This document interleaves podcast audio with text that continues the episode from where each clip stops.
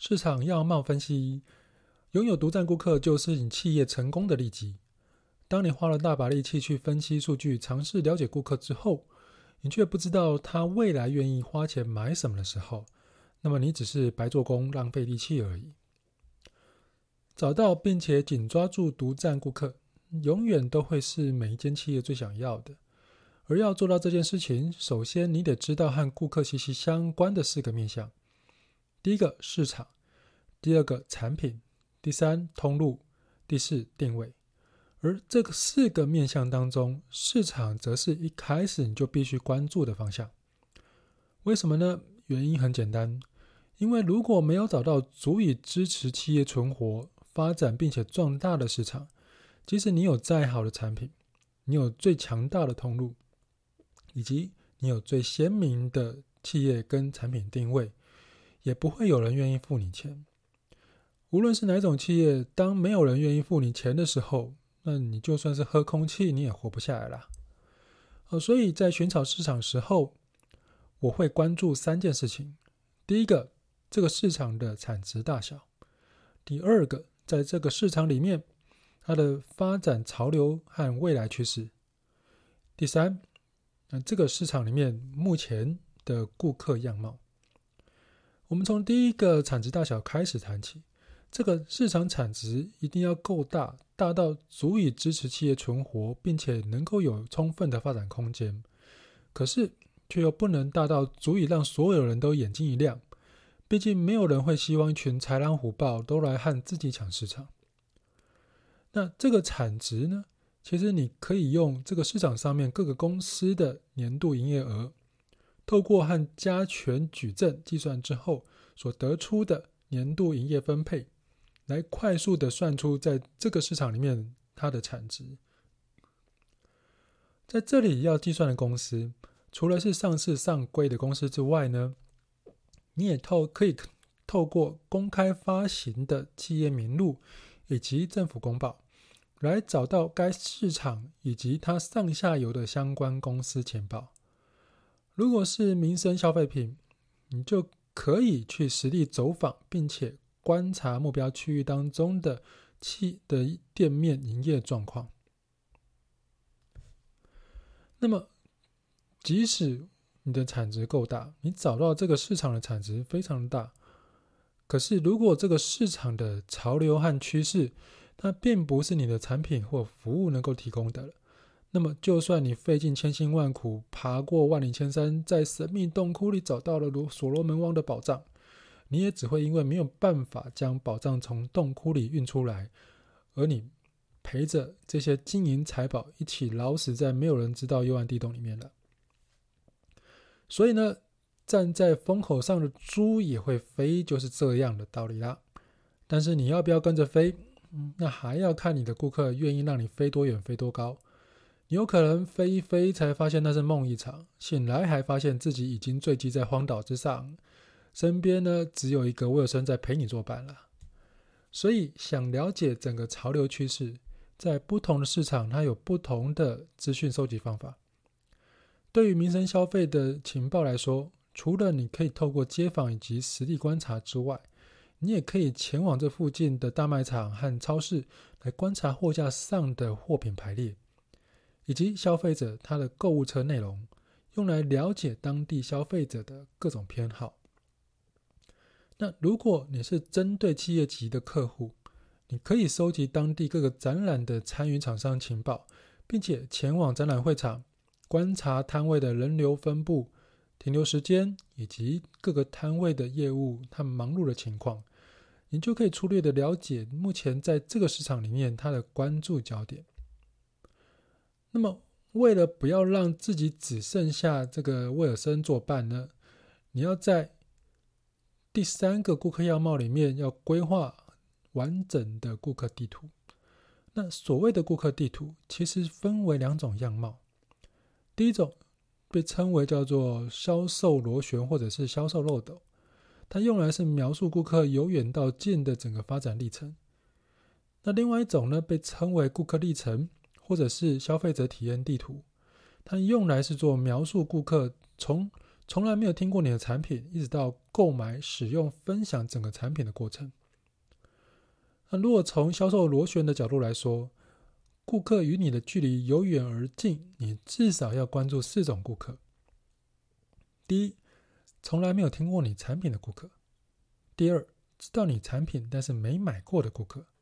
第三，买过你的产品的顾客；第四，不但买过，还分享过你产品的顾客。而这四种顾客，我们最要关注的其实就是第四种。也就是分享过整个产品的顾客，那这类型的顾客呢，会在他拥有非常良好、非常美好的使用经验之后，他会进一步的进化成粉丝顾客以及独占顾客。粉丝顾客代表的是你的产品可以激发起顾客的好感，顾客愿意花钱与时间参加产品的各种相关活动。那独占顾客代表的是，这个顾客他只想要买你的产品，用你的产品，并且会大力拥护，并且拉着其他人一起支持你的品牌和产品。好，这几种顾客样貌呢，其实就是在我们销售螺旋的角度来看，它最重要的这几这四种。那尤其这第四种的分支的独占顾客，就是我们真正想要的。啊，所以在第一个阶段里面，我们谈到三个部分，在顾客范畴里面呢，有产值的大小，这个市场产值大小；第二个是潮流趋势；第三个是我们整个顾客样貌。那这三个样目，这这三个项目当中，其最后一个顾客样貌，其实它会主导着整个潮流趋势的发展，并且直接或者是间接影响整个市场产值的大小。所以，我们必须要了解，在整个销售螺旋当中，不同层级的顾客他所关注的不同要点，并且在了解这些不同要点之后，规划出属于该层级的顾客里程。那么，在我们关注顾客要点的时候呢，除了传统之上会谈到的痛点和期望之外，我们更要注意在这两件事情背后的任务和渴望，因为这任务和渴望是驱动着。我们如何去达成痛点和期望的事情？好，我们来谈谈第一个痛点。人之所以会痛，就是因为受了伤。顾客会痛，就是代表他出现了问题。而你的产品和服务能不能像神药一样，帮他把这个痛或者是问题解决掉？那么就是顾客考虑购买你的产品，它的基本要素了。如果说连这个基本都达不到，你的产品即使再强大，恐怕也只是像烟火一样，转瞬即逝，马上就消失了。当然了，也有不少产品或服务，其实就只是为了策略型的目标，而故意让它像彗星一样掠过顾客头上的夜空而已。好，第二个，我们来谈谈期望。如果你并不打算做一个这样的彗星，那么你就要在解决痛点之后，还要能够达到顾客的期望。这个期望呢，并不是单纯只是解决问题就好，而是顾客会期望能够变得比问题发生之前还要变得更好。解决痛点就像是受了伤，涂上了膏药，贴上了药布一样，过段时间就好了，就恢复原状了。那么，顾客期望你的产品能够满足他，其实就像是。这个药膏能够治疗伤口之外，它还可以美白，还可以柔肤，甚至提供长效型的维他命保养效果一样。当然了，如果你想让一个产品达成两个效果的话，千万千万千万要做一件有点诡异的事情，那么就是顾客对于产品功效的直觉，通常是一个产品专注一个效果。如果你强调的是一个产品有两个效果，那么顾客通常会觉得啊，这个功效会减半了啊。那也就是说，你治疗伤口的效果会比别人差，你美白柔肤保养的效果也会比别人差。但是如果顾客的痛点他并没有痛到需要最专业的产品的话，那么就有可能会更欢迎这样的双效产品。这就像是在洗发精市场一样，除了洗净效果之外，还有各式各样的保养组合。毕竟，这头发它其实只要洗到顾客觉得干净就好，它并不需要极致的清洁洗发效果。好，有在这个期望跟痛点的背后，其实还有第三个，就叫任务。在破坏性创新之父克雷顿·克里斯汀森教授他写的《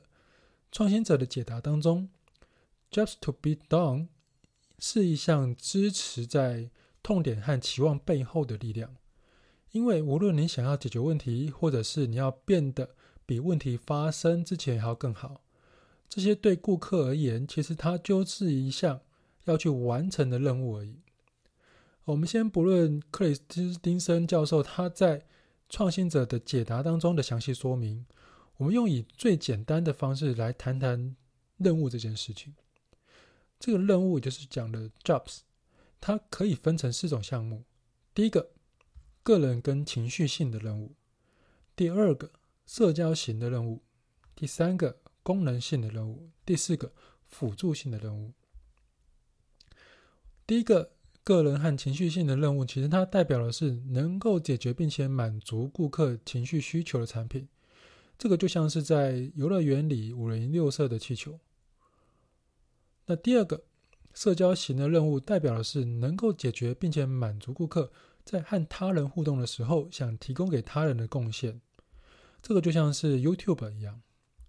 第三个功能性任务代表的是能够解决并且满足顾客达成某项目标，就像我刚刚提到的药膏、贴布或者像食物一样。第四个辅助型的任务，它代表的是能够解决并且满足顾客。达成在某定某个特定的情境之下想要完成的任务，像是嘉年华的面具。好，为了能够了解并且厘清顾客他愿意付钱完成的是哪一种 job，你可以问下列几个问题：第一个，顾客认为需要什么？第二个，顾客直觉上想到是什么？第三个，顾客他热切的。想要什么？第四个，这个顾客现在如何完成这项任务？第五个，顾客为什么无法完成这项任务？第六个，顾客如何对这项任务估价？第七个，顾客在什么情况下愿意付出更多的金钱来完成这项任务？以上这七个问题的目的。它在于要从顾客的为什么要到为什么不要，以及跨越如何，以及如何去跨越这个不要。呃，用这些方法去了解顾客历程当中，顾客会现在会从哪些管道通路去找你哪些产品，并且在什么样的情境之下，顾客愿意花多少钱来购买。产品或者是服务，那这些其实各式各样的任务背后，就是我们谈到的第四个渴望，因为这个渴望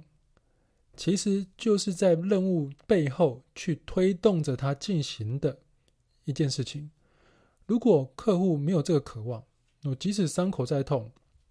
内心有再多的期望，这些任务都不会出现。这个就像是你受了伤，但是这个伤并没有影响到你的日常生活，你就没有渴望想要积极的去治好它，那也就更不会想要花钱去治疗它了。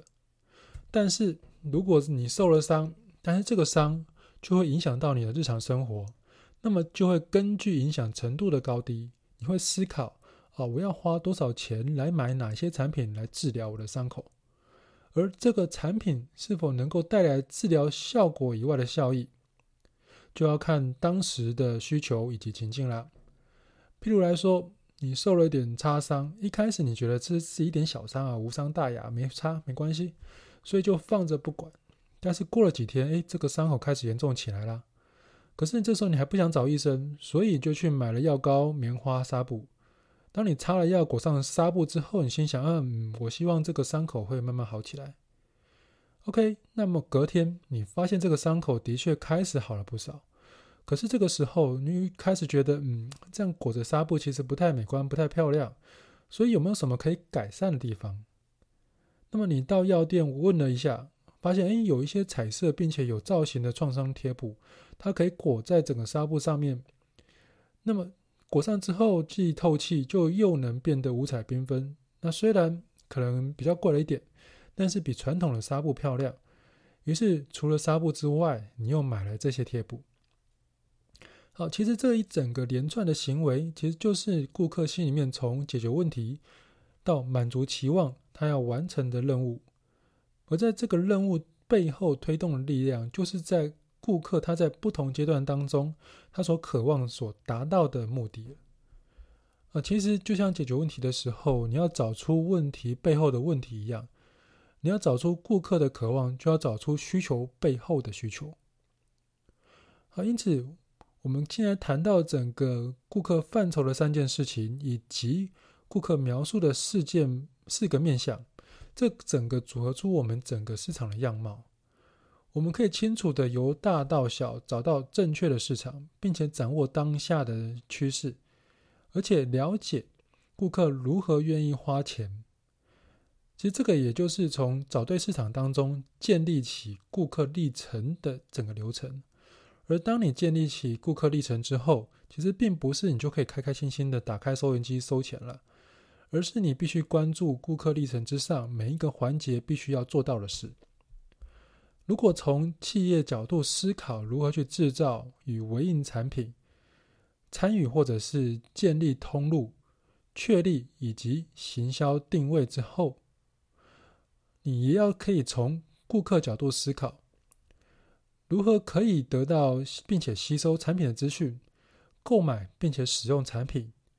分享与推荐产品，进一步的要能够成为产品的铁粉，甚至是独占顾客了。